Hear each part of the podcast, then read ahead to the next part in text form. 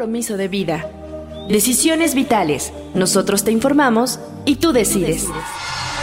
La experiencia y capacidad de profesionales de la salud que te ayudarán a encontrar tus razones de vida. Nosotros te informamos y tú decides.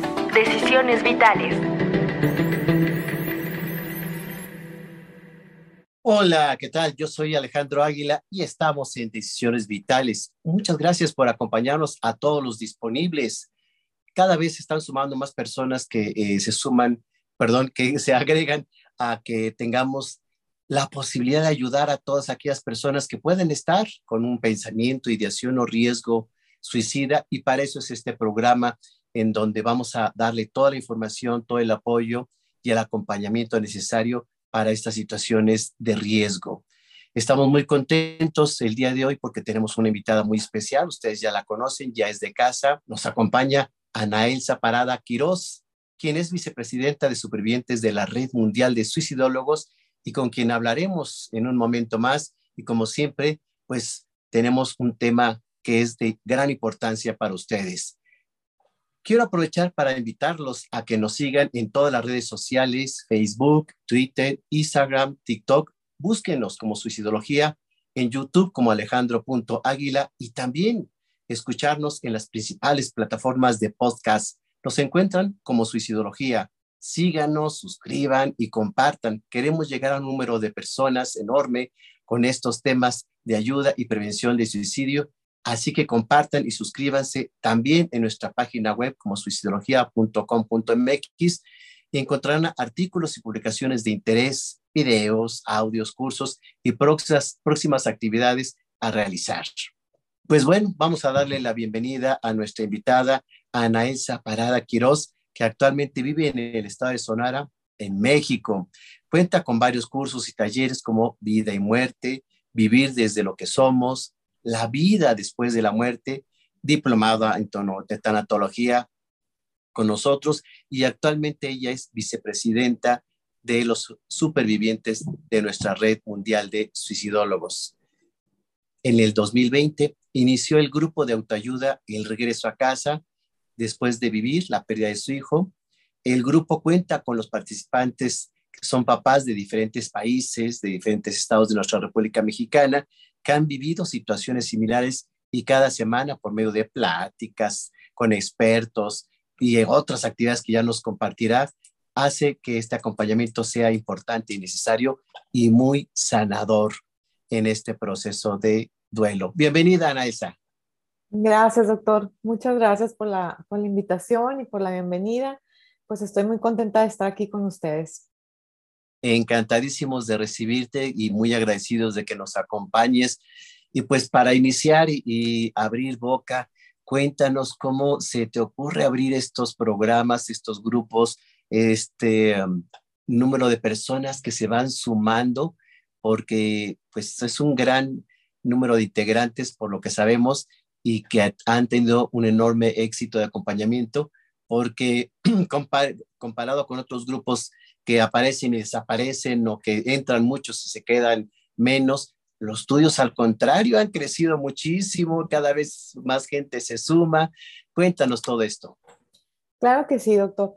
Bueno, pues todo empezó por, por la muerte de mi hijo, ¿no? Rodrigo, eh, pues murió por suicidio hace dos años y medio y yo la verdad buscaba mucho, mucho este tipo de acompañamiento. Yo desde la primera semana pues estuve muy abierta a, recibir toda la ayuda posible, nunca me cerré. Y la verdad es que en los grupos de ayuda que yo, que yo estuve, había mucho dolor. Eh, yo a veces entraba y, y pues caía más, me hundía más. Y empecé, fue, me tocó a mí el año de la pandemia y empecé a ver muchos lives por, mm, con conferencistas, muchas pláticas que daban en Facebook, en Instagram. Y ahí fue donde yo empecé a, a sentir un poco de alivio, ¿no? Entonces yo cuando abrí el regreso a casa eh, fue en octubre, a los, exactamente a los nueve meses de, de la partida de mi hijo.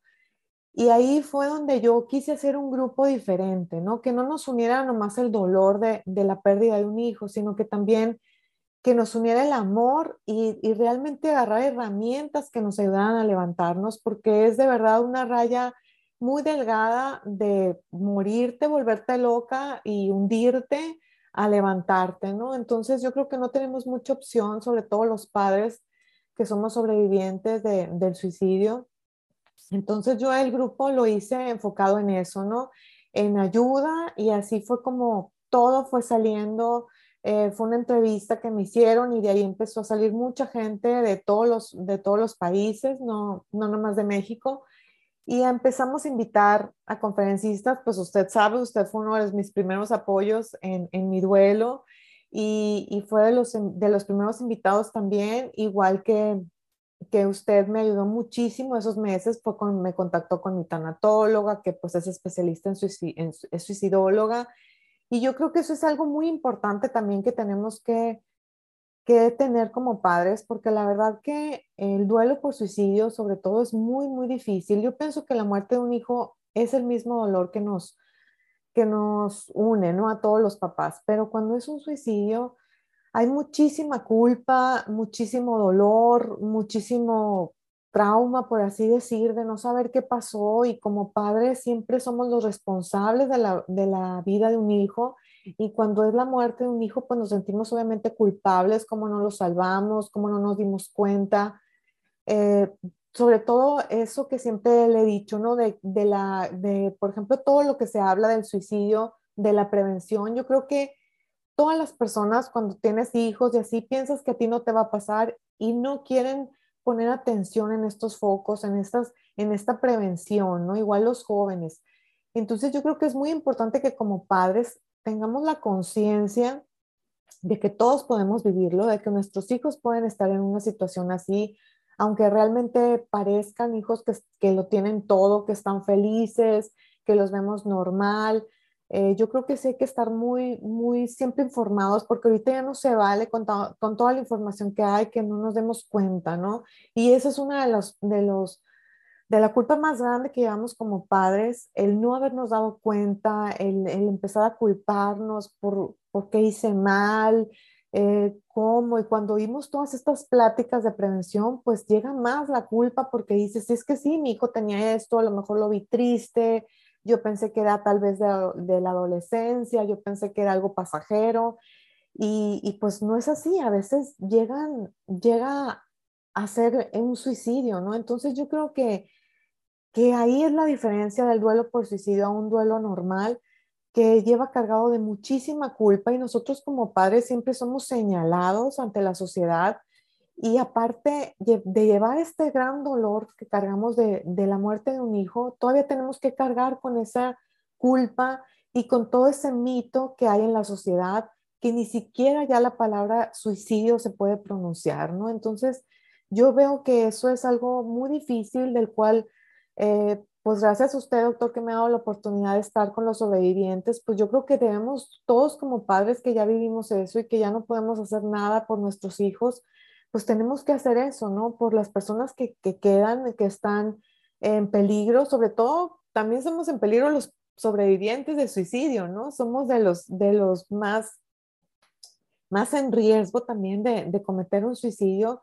Y yo creo que tenemos que estar muy pendientes de todo esto porque tenemos que hablarlo, eh, no podemos estar eh, satanizando tanto esa palabra. Yo, yo pienso que, que, se tiene que hablar para prevenirse, ¿no? Entonces, pues así fue la idea como empezó el regreso a casa y sobre todo el duelo, el duelo especial que es por suicidio, que yo tuve que como separar los grupos porque yo veía también como que la gente que, que estaba en este duelo, pues estaba en un dolor mucho más grande que a veces al momento de tú estar expresando en el acompañamiento lo que, lo que habías vivido o lo que sentías, pues la gente que no lo vive a veces hasta se incomoda, ¿no? Y a veces hasta se siente mal, eh, y empezaban en más dolor. Entonces, como que el separar estos duelos sí ayuda mucho porque ahí en el grupo todos entienden lo que estás viviendo y yo creo que de alguna u otra manera lo viviste, aunque no haya sido igual eh, la pérdida, ¿no? o, la manera de suicidarse, pero en el duelo por suicidio yo creo que vivimos mucho, mucho en común.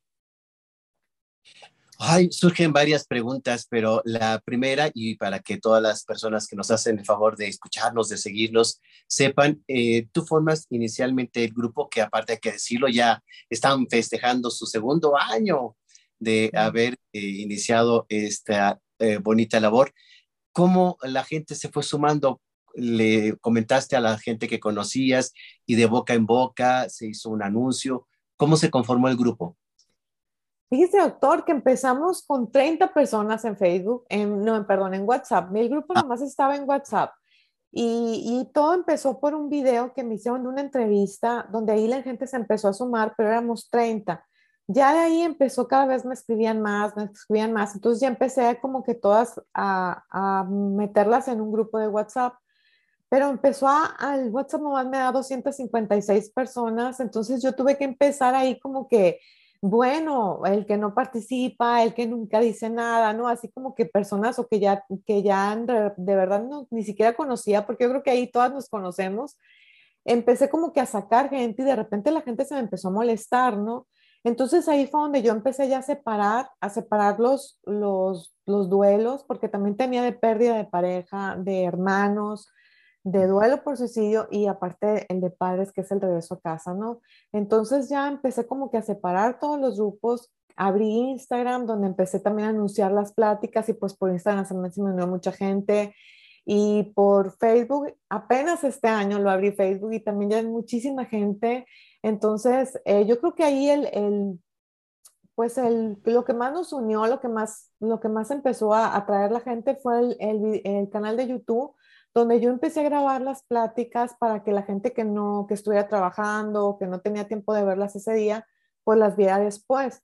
Y el canal fue creciendo, creciendo, creciendo y yo creo que ahí también se concentró mucha gente que después me buscaban para estar en el grupo.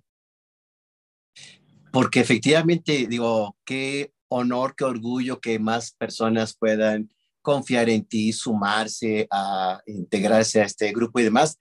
pero había una limitante exactamente en el número de participantes, entonces habría que ser otros subgrupos y uno de ellos, que es el que comentaremos el día de hoy en nuestro tema, duelo por suicidio, exactamente es el duelo especial, que así le denominaste, para separar, ¿no? El duelo que ha tenido la gente que va en el proceso cuando un familiar, un ser querido se ha quitado la vida. ¿Tú has identificado que este grupo es diferente a los otros grupos que has compuesto? Sí, claro que sí, eh, mm, completamente diferente porque, como le digo, es un, es un duelo más difícil porque lleva muchísima culpa, muchísimo dolor. Yo creo que la gente que, que llega a mí por duelo por suicidio es la gente que yo veo con, eh, con más dolor, eh, aparte muchísima culpa y aparte a mí de repente me, me escriben para decirme, eh, ya me iba a suicidar, traté de suicidarme y el video que vi o la plática que vi me ayudó y me levantó y por eso no lo hice. Entonces yo creo que eso eh, de verdad es cuando te das cuenta que cómo estás ayudando con, con, esos, con esos conferencistas como ustedes, pues que nos ayudan con esas pláticas que nos dan, con esos consejos, con esas herramientas porque todo totalmente es completamente gratis eh, y eso también ayuda mucho porque hay gente de verdad que, que pues no, no puedes pagar un terapeuta, no puedes pagar un taller o, un,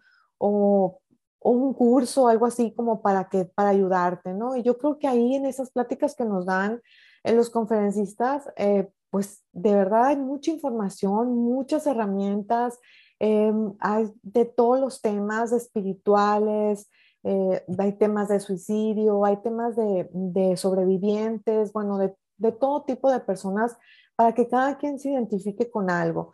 Pero en realidad así, en el duelo por suicidio, que es el, grupo del duelo especial, yo sí creo que hay mucha gente que, que yo las veo cuando entran desesperadas, de repente ya sin, sin ganas de vivir, porque me dicen, es que era lo único que tenía mi hijo, era no tengo nada, no tengo pareja, no tengo familia. Entonces, es bien difícil, de verdad. Y, el ver cómo empiezan de repente a sentirse acompañados, yo creo que eso es alguna parte muy importante en, un duelo, el acompañamiento, porque cuando entran al grupo se dan cuenta que no estás solo, que no estás viviendo eh, lo peor del mundo, o sea, que hay gente que está viviendo el mismo dolor que tú, pero en diferentes circunstancias, y eso nos hace más empáticos, ¿no? El darte cuenta de decir, eh, no puedo yo tirar ni decir que yo pobrecita cuando hay gente que está viviendo lo mismo y hay muchísima gente, de verdad, es demasiada la gente que, que vive esto y, y, pues no sé, yo la verdad me da de verdad mucha satisfacción poder dar aunque sea un granito de arena, un, un poquito de paz, un poquito de, de, apapacho para toda esa gente, porque aparte compartimos libros, eh, pues las pláticas semanales, eh, la meditación, que, que es de muchísima ayuda, porque hay gente de verdad que lo que te está matando son los pensamientos, la mente, el no, no saber callar a la mente y, bueno, eso es, nos hace muchísimo daño porque nosotros solos estamos como que en un círculo dañándonos, eh, todavía agregando más dolor del que ya tenemos porque pues esos pensamientos de culpa, de los hubiera, solamente hacen que, que nos dé más dolor en este duelo. Entonces yo creo que el aprender a meditar, por ejemplo, el aprender a calmar la mente, a callarla, a darte cuenta que, que son solamente pensamientos, que son ideas que a veces tenemos nosotras y, no es una realidad, que el sentirnos culpables pues no es realmente una culpa, nosotros hicimos lo que podíamos con lo que teníamos en ese momento y realmente a veces esas hubieras, pues yo sé que siempre va a haber y mucho más en un, en un duelo así, ¿no? Porque llega la, la muerte tan repentina, eh, te toma de sorpresa y como les decía, uno piensa que debemos de salvarlos, ¿no? A nuestros hijos. Y aquí tres puntos importantes a destacar, Anaesa, porque sí hay que aplaudir tu esfuerzo, trabajo, dedicación. Uno, como bien lo dices, es gratuito. O sea, realmente eh, la gente que nos sigue, que nos escucha, todos los disponibles, que sepan que hay este espacio, que lo único que necesitan es la disposición para que realmente reciban información, artículos, libros, meditación, yoga, yo lo sigo y leo mucho de lo que escriben las personas y percibo que hay una enorme necesidad de compartir el dolor. Así es. La tanatología, tú lo sabes, Anaesa, ayuda a que no te sientas solo, a que alguien te acompaña, a que alguien te entiende, que alguien empatiza contigo para que este proceso sea menos doloroso, menos tortuoso, menos largo, más llevadero. Entonces es necesario esto. Y segundo, yo lo que también cuando leo lo que escriben es también una necesidad de saber cómo están sus hijos. Claro. E-, en una del más allá después de la muerte y qué ocurre y una eh, inquietud, una preocupación como papás y mamás, ¿estará bien? ¿Estará mal? Hay esta frecuencia, ¿verdad? Así es, doctor. De hecho, eh, pues ese punto, el de la espiritualidad, yo creo en un duelo, sobre todo de los padres, es bien importante porque, porque es la, la esperanza que nos queda, ¿no? Es como, como pensar, ya la muerte, ya la muerte se llevó todo, ya no lo vamos a ver, ya sea aquí la vida se acabó. Entonces, eso para un padre de verdad es muy duro y, a veces me ha tocado padres que, que, así, que me dicen, yo no creo nada, están hasta enojados con Dios y, ya mi hijo no está y punto. Y bueno, eso no ayuda en nada, ¿no? Es, es realmente, es, es, algo que al contrario, ¿no? Nos, como les decía ahorita, es agregarle más dolor al dolor que ya tenemos. Y cuando entras en este mundo de espiritualidad, yo creo que, que todos como padres tenemos ese sueño, porque pues yo nunca lo había tenido hasta que, que Rodrigo no está, ¿no? Entonces, ese sueño donde llegó, donde me despedí de él, porque yo no me pude despedir de mi hijo. Entonces era algo que también yo traía cargando, como eso, yo no lo vi, yo no me despedí, ¿por qué? Y, y cuando lo sueño, cuando lo veo, cuando me desperté, me acuerdo que con el corazón a mil por hora, bueno, dije, Rodrigo está en algún lado, pero debe de estar, ¿no? Entonces, eh, eso a veces a los padres nos da mucha, mucha fuerza para levantarnos, decir, tú estás en algún lado, tú estás de otra manera, eh, como yo les decía, la energía no se destruye, se transforma, ¿no? Entonces yo creo que eso también es algo, es, es, esperanzador el darte cuenta que de repente te pasan cosas raras, te pasan, te, te vienen canciones, te vienen mensajes. Yo siempre lo he dicho, todos, todos ustedes, los conferencistas que nos acompañan y que de repente eh, los veo en la tele y de repente puedo localizarlos, si me quieren dar una plática y, y es como gratis, que no me quieren cobrar ni nada, yo digo, esto de verdad me lo está mandando Rodrigo porque yo no hubiera podido hacer nada de esto, ¿no? Entonces, de verdad que hay veces, hay esa manera de, de señales que nos empiezan a ayudar y a, través que, que, yo siempre he dicho, es una fuerza sobrepoderosa, ¿no? Que, nos, que no podemos, yo siempre he dicho, no podría estar de pie sin, sin una fuerza más allá, ¿no? Y yo siempre se lo decía a Rodrigo, yo si te pasa algo, si te mueres, yo me muero, ¿no? Entonces, eh, pues aquí estoy y yo creo que, que pues eso es algo importante también en él en el duelo también decirles que yo siempre les digo, ¿no? Dependiendo de la creencia de todos, pero yo pienso que no se mueve una hoja sin la voluntad de Dios, ¿no? Y igual, aunque haya sido un suicidio, yo pienso que hay muchos suicidios que se pueden evitar, o que llega alguien, que se salvan, o que a veces parece increíble, ¿no? Que hasta se dan un balazo y, quedan vivos. Entonces, eh, pues todo eso yo pienso que también ya es decisión, ¿no? De, alguien más.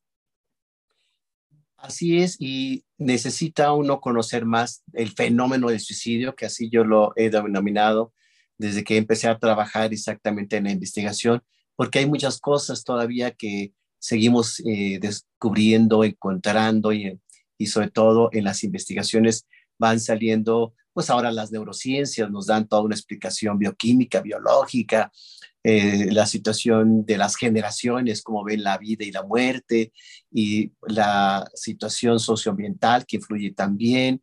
Son muchos factores. Eh, aquí también recomendamos que los papás que ya pasaron por el proceso de crisis, que han estado contigo en los grupos, pues se sumen a los diplomados que están abiertos a todo el mundo con la idea que se pueda comprender eh, cuando alguien está demasiado tenso, angustiado y demás, hay que llevarlo a la lógica, a la razón, a la parte intelectual, para que la parte emocional no pese y no invada. Y por supuesto, atormente y enferme a los supervivientes.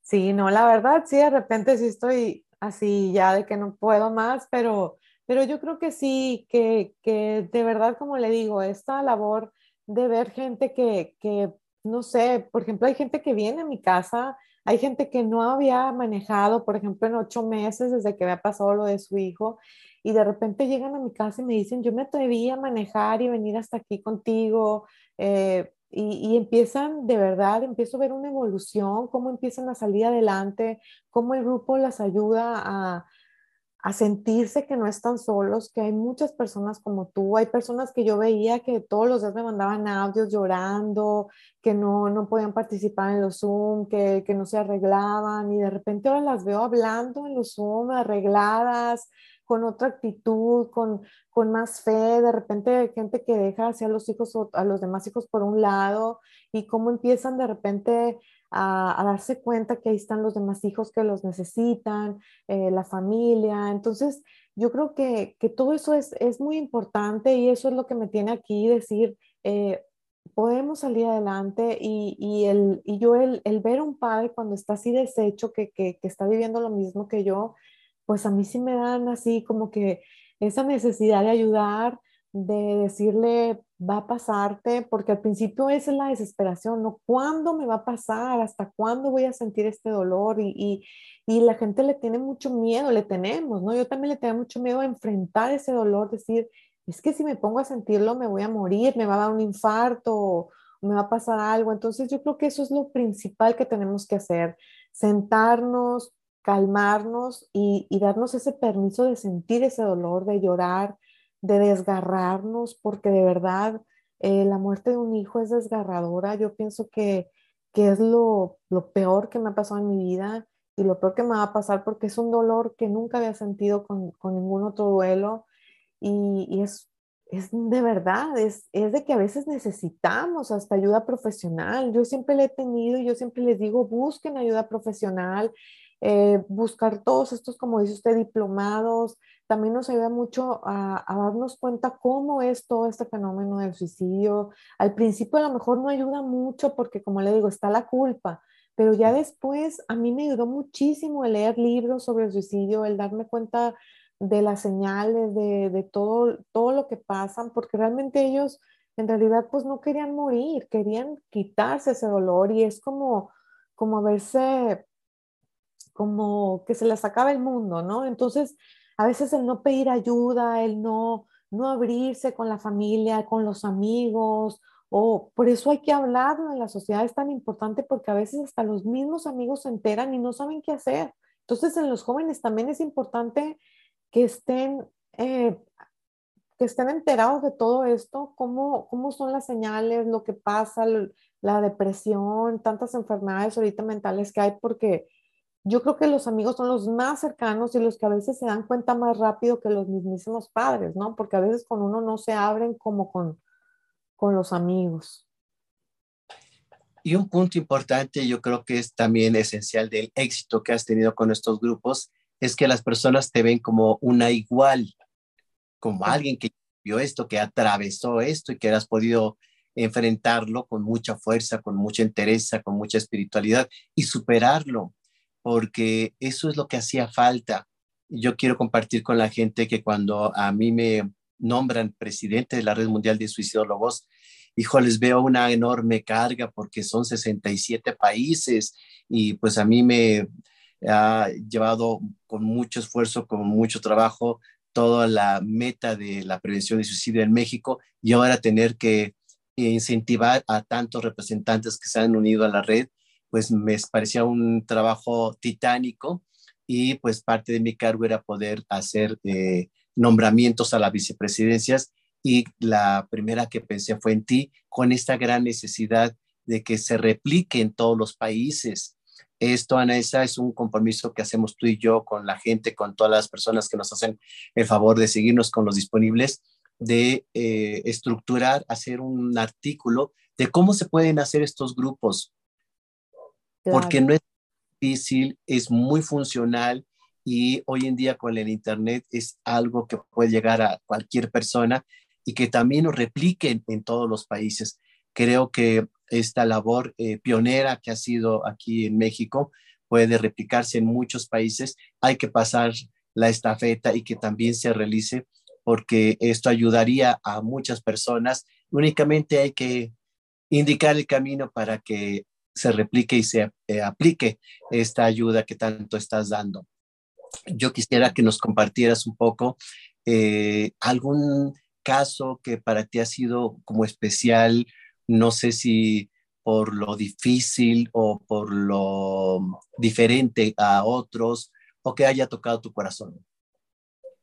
Híjola, pues hay muchos casos, eh, de verdad que tengo muchísimos casos y, y, mucha cercanía con muchas mamás también, eh, que de verdad que, que, yo no sé ni cómo las ayudo a veces, porque a veces eh, me piden ayuda, como le digo, vienen a mi casa. A mí un caso que, que pues me, me, marcó mucho fue una pareja que vino de, de Perú, eran ellos, y me acuerdo que, que, traían un caso pues muy complicado. Para empezar, llegaron al mes de, de, lo que había pasado con su hijo y no nomás era un suicidio, también era como que un homicidio, ¿no? Que cometió el muchacho y luego se mató él. Entonces era como que era demasiado el, el papá, que, que, que pues había muerto su mamá, pero su hijo también. Entonces, híjole, fue de verdad para mí un caso muy, muy duro de lo más duro que he tenido en el grupo y, el abrazarlos, el haber estado con ellos así en persona, para mí fue, pues me tocó muy, muy profundo, ¿no? También a veces el ver a los padres a los ojos, porque a veces como que pensamos que por ser papá no siente tanto como la mamá, ¿no? Pero yo he visto padres que, que yo me reflejo en sus ojos y digo, veo ese dolor, ¿no? El, el dolor desgarrante que a lo mejor no, no lo traen en su cara como tal, como una madre, pero pero ahí está y, se quiebran y lloran y a veces les cuesta tanto trabajo llorar, eh, pues es muy difícil, ¿no? Como le digo yo, a veces yo, yo sí empatizo mucho con todas estas personas porque yo siento ese dolor que ellos están viviendo. Otras mamás que, eh, no sé, por ejemplo, la que le digo que no salía de su casa y de repente empezó a salir, empezó a hacer vida, pues para mí es algo de verdad maravilloso, ¿no? El, dar, de darte cuenta de que vuelven a, querer vivir y que se han ayudado en estos grupos. Hay personas que de repente no creen en nada. Me tocó, por ejemplo, también mamás de que, que ya no creían en nada y, y no creían hasta en Dios, se enojan con Dios y de repente empiezan otra vez a agarrar esa fe, ¿no? Y, a veces dicen que, esa es la verdadera fe, ¿no? Cuando tú te enojas con Dios de verdad es cuando va a venir tu verdadera fe porque ahí es, ahí no nomás te están cumpliendo todo y has tenido una vida muy linda y por eso estás bien con Dios, sino que la fe realmente viene cuando al haberle pedido a Dios tantas cosas, de repente te viene una situación como un suicidio y dices tú, ¿cómo me pasó esto a mí? Entonces yo creo que ahí te enojas con todo mundo. Y eso es válido, también es, es, es normal el enojarnos, el, el sacar ese enojo, porque a veces también pensamos, ¿cómo me voy a enojar con mi ser querido, tan bueno, tan no? Pero en el suicidio también da mucho enojo, es decir, ¿cómo hiciste eso? Yo que te cuidaba tanto, yo que te daba tanto y ahora, ¿cómo te hiciste daño, no? Eso me pasó mucho a mí. Mm, yo creo que tardé más del año en, en sentir ese enojo pero lo, empecé a sentir lo empecé a sentir por meses, ya era después de, de, pensar y no, no, o sea, ni me vengas con tus señales porque yo estoy muy enojada contigo, ¿no? Entonces, sí es a veces válido el, el enojarnos, el sentirnos, el a veces no entender muchas cosas y yo creo que eso es lo que he visto mucho en los padres, ¿no? Y ver cómo van superando todo este coraje, este enojo, que de repente vuelven a tener fe, vuelven a creer. Eh, vuelven a tener esa, esa espiritualidad que le digo que a veces es importante para, para disminuir un poco el dolor, porque sí, o sea, lo primero que piensas cuando muere un hijo es, ¿dónde está? Yo no puedo creer que ya no esté, que nunca lo voy a ver. ¿Cómo? Me dices eso. Entonces, eso es una de las, de las partes que te abre, ¿no? Yo siempre digo que, que la muerte de un hijo te abre a otro mundo, a otros caminos que a lo mejor pues ningún otro duelo, apenas que es un duelo muy de una, de una relación muy cercana, eh, porque también eso tiene mucho que ver, ¿no? De esa manera va a ser tu duelo de, de la cercanía y de lo que quieres a esa persona. Pero apenas alguien así que quieres muchísimo te va a abrir caminos a, a otras a otros mundos que no conocíamos, ¿no? A otras, a pensar de otra manera, te das cuenta que los problemas comunes pues dejan de ser problemas y te vas a enfocar en, en, realmente en cosas importantes en la vida que yo siempre decía, ¿no? Todo tiene remedio menos la muerte y me llega la muerte y a ver ahora qué haces, ¿no? Entonces, híjola, pues es bien difícil a veces eh, enfrentar todo esto como padres. Es, es de verdad desgarrador, es, es el dolor más duro que estamos viviendo. Yo siempre les digo, y si me dicen, es que no, no puedo, no, no, puedo, no puedo levantarme. ¿Cómo quieren sentirse, no? Si tienes un mes, si tienes días, yo pienso que es el, el aceptar ese dolor, el aceptar que, que, estamos, lo que estamos viviendo. Otra cosa, doctor, la aceptación, que a veces es tan difícil de, de, de hacerlo, ¿no? Porque dices, no, yo no voy a aceptar esto. No quiere decir que estemos de acuerdo, quiere decir que estamos aceptando lo que nos tocó vivir y esto es lo que nos tocó vivir y ya es irreversible, nuestro hijo no va a volver. Entonces, el darnos cuenta también de eso, es, pues es algo que empiezas a, a sanar un duelo, ¿no? Cosas importantísimas que estás compartiendo porque puede ayudar a la gente que a lo mejor está ahorita en este proceso y eh, es necesario el tiempo. El tiempo ayuda mucho a sanar las heridas físicas y las emocionales. O sea, no es de un día para otro, eso sí es importante recalcarlo. Dos, se vale enojarse. Y qué bueno que lo comentas, qué bueno que tú lo compartes como alguien que lo vivió, ¿no? Y dices, ¿por qué me hiciste esto? ¿Por qué me dejaste? Y esa condición de mucha rabia, de mucha impotencia, de mucho desconocimiento, se vale sentirlo y mejor expresarlo. Y tres, creo que esta parte es eh, esencial, el que se puede perder la fe en ese momento y decir, no quiero en nada, no quiero vivir y Dios no existe y cosas que puedo no eh, sentir y pensar, pero es parte del enojo. Claro. En la medida que el enojo va fluyendo, va saliendo, se va uno recuperando emocionalmente y recupera esa esperanza, esa fe, ese deseo de vida, porque también esa qué fuerte, pero sí, se, se pierde la esperanza de vida. Yo ahorita escuchándote en esta experiencia tan fuerte que tuviste de unos casos extremos, uno de los que a mí me impactó es una mamá que estaba muy segura de querer quitarse la vida porque no se le había suicidado uno, sino dos hijos en el lapso menos de un mes. Perder un hijo es muy fuerte. Ahora, el segundo hijo, dice la mamá, esto ya me rebasó, esto ya, ya no puedo yo, ¿para qué vivir? Y etcétera. Tenía muchos argumentos de enojo, de frustración, de rabia y de impotencia. Me permitió trabajar con ella, darle un nuevo sentido a su vida, superar todas estas etapas. Y no fue fácil, nos aventamos cerca de dos años y medio de trabajo, pero hoy en día tiene un sentido de vida, ha regresado la fe, ayuda también a otras personas en su entidad y creo que esta experiencia y este proceso dice, qué bueno que lo viví, doctor. Hoy me escribe y me dice, gracias a ese tiempo, a esa ayuda, entendí muchas cosas que en ese momento es muy difícil porque el enojo te bloquea. Cuando estamos enojados nos bloqueamos y no, no escuchamos, no recibimos la información, entonces se requiere un tiempo para insertar esa información en los supervivientes y que puedan ayudarse y puedan superarlo, ¿no?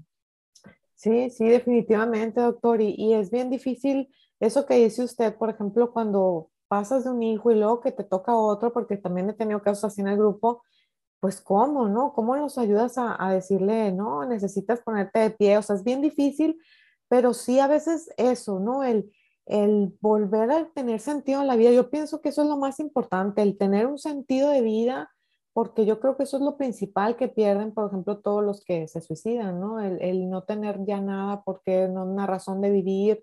Yo creo que el siempre tener algo y, y, y qué mejor que nosotros mismos, ¿no? Por eso yo también siempre les digo, tenemos que ver mucho por nosotros, apapacharnos nosotros, si ese día no tienes ganas de hacer nada, no hagas nada. Si va a ser aniversario y dices, es que no quiero ir al panteón o lo que sea, no vayas, no pasa nada, pues, pero a veces la gente como que, que sientes que te van llevando y que tienes que hacer esto y aunque no puedas, les digo, primero estás tú y sentirte bien tú y, lo, que, lo que quieras hacer está bien y todo está bien en un duelo. Si te hace sentir bien, está bien mientras no, no hagas nada que te haga daño ni que le haga daño a los demás, todo está bien, no importa que te digan que estás loca o, no, lo que sea.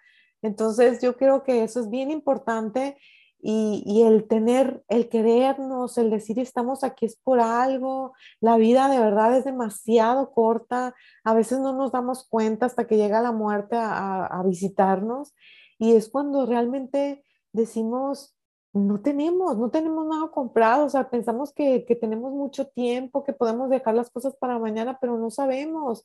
De repente te viene un accidente, una enfermedad y, tenemos que vivir día a día y aprovechar el presente y, vivir, ¿no? Yo creo que, los, por los que no están, tenemos que quedarnos con, para vivir, para, con, con ese, ¿cómo le puedo llamar?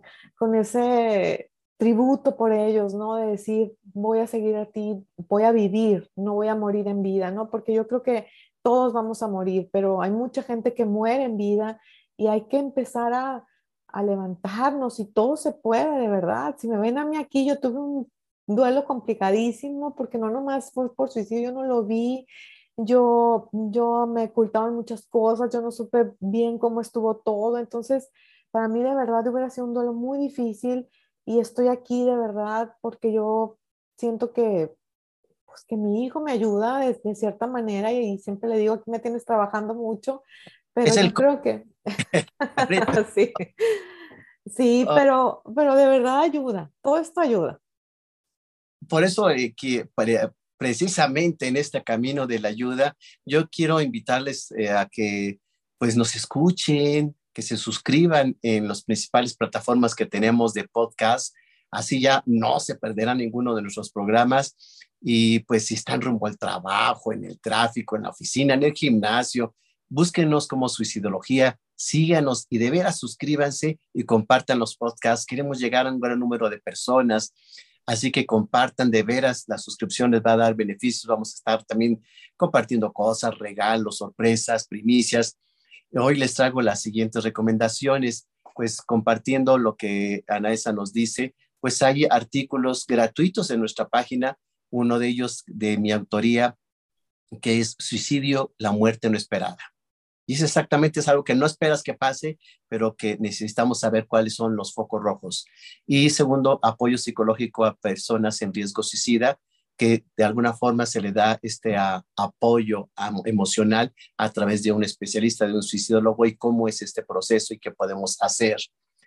En películas, pues eh, tenemos la de Secretos Ocultos. Yo es una película que cada vez que damos el diplomado las comparto, porque exactamente siendo una familia estructurada, lo que muestra la película, al momento que se da un suicidio, ¡pum!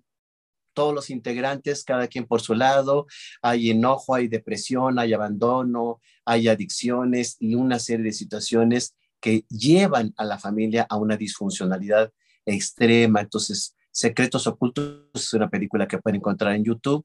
Les va a dar mucha visión de qué pasa después de un suicidio.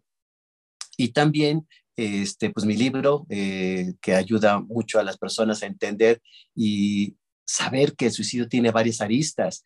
El libro Suicidio, la última decisión, que lo encuentran en cualquier casa trillas y lo encuentran con nosotros en el instituto, muestra el suicidio desde la visión médica, psicológica, psiquiátrica, religiosa, jurídica, etcétera, para que pues compramos, comprendamos, perdón, lo complejo que es el fenómeno de suicidio. Y síganme en mis redes sociales, este, Alejandro o Suicidología, para que podamos tener más contacto y hay un libro fabuloso que pues yo se los puedo compartir si nos escriben a info arroba .com.mx, que es la ganancia de las pérdidas. Y este libro habla exactamente de este gran ejemplo que tú nos muestras el día de hoy, de lucha, de esfuerzo y demás, posterior a una condición muy dolorosa como puede ser la pérdida de un hijo. Cuando hay un duelo, tenemos que aprender las ganancias de esto que desgraciadamente perdimos sin quererlo, pero que necesitamos aprender de la experiencia. Y para ir concluyendo, eh, Ana Elsa, estas fechas y por eso la invitación que te hacemos aquí en Decisiones Vitales, pues es una fecha que mueve. En tu experiencia con los grupos que tienes, esta fecha puede servir, puede ayudar a procesar el duelo, pues con todos los rituales que tenemos aquí en México, porque este programa se transmite a muchos países entonces, que sepan que tenemos nuestro día uno de muertos, nuestro día dos de muertos y que la gente va a los cementerios, que hace su este, altar, etcétera. Ayuda, ¿cómo lo percibes tú? Pues sí, yo creo que, que sí es importante. Eh, por ejemplo, el año pasado me, mm, vi mucho que mucha gente no se atrevía a poner el altar a un hijo, ¿no? Y lo empezaron a hacer y, y se empezaron a sentir como que mejor a veces es, como una manera de, ver diferente, ¿no? Yo, yo, por ejemplo, lo tengo, pues tengo su foto todo el año y siempre le pongo una velita y así, pero hay gente que no, que no puede ver las fotos, ¿no? Entonces yo creo que el hacer este tipo de, tradiciones que hacemos el Día de Muertos, pues sí ayuda y, y claro, yo pienso que pues que todo ayuda y en el grupo pues siempre vamos a, mm, hacemos meditaciones, por ejemplo, ese día de, que es el Día de Muertos, de así como que meditaciones de duelo, ¿no? De, de tener ese, ese acercamiento, por así decir, porque gente a veces que nunca los ha soñado, de repente en las meditaciones pues llegan a sentir o a verlos, ¿no? Entonces, pues eso también les ayuda mucho. Ay, pues es un eh, buen camino, una ayuda que pueden hacer las personas.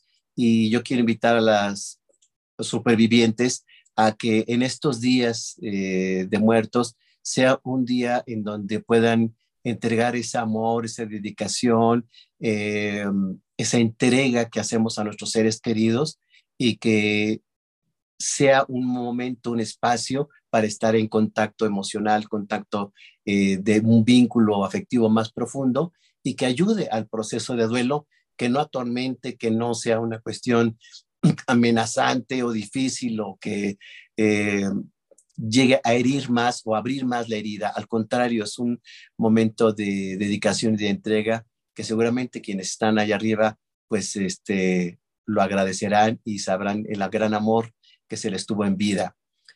Tus redes sociales para que la gente te siga, Ana Elsa.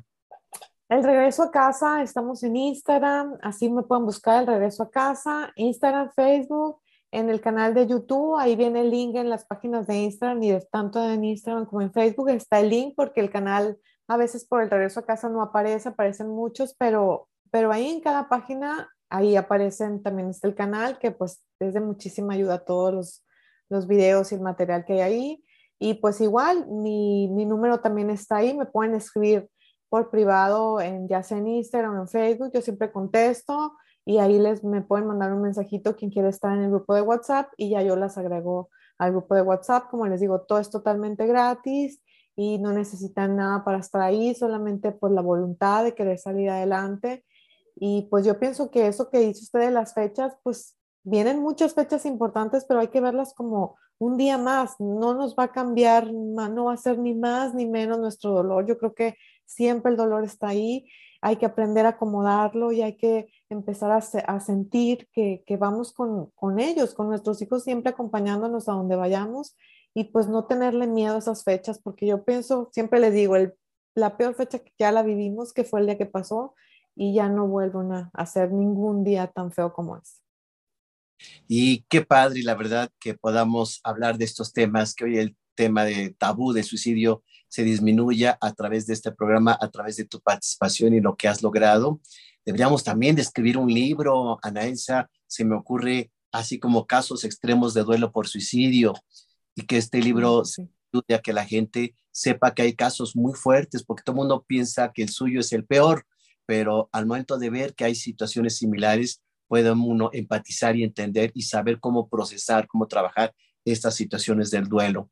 Hay mucho que hacer, estamos en el camino. Yo quiero de veras, con de todo corazón, agradecerte, Ana Elsa Parada, Paredes, porque eh, Parada. lo que... Parada, perdón, yo estoy Ana Elsa Parada, para que la gente se sume a tus grupos que le va a ayudar mucho, le va a servir, va a ser el camino, la terapia, por supuesto, la invitación a este trabajo suicidológico y que pues cada vez las personas en este trabajo sanen su corazón. Y también agradecer a nuestro webmaster Alejandro Ledesma que nos ayuda a escucharnos lo mejor posible para que el podcast y el video de YouTube estén eh, pues, lo mejor presentado posible.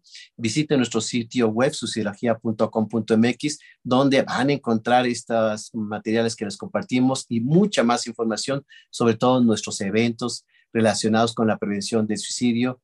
Les agradezco mucho. Anaisa, un abrazo hasta Sonora, todos los disponibles que nos acompañan y toda la gente que cada vez más se va sumando al grupo y al equipo de decisiones vitales. Muchas gracias. Cuídense mucho. Gracias, doctor. Gracias.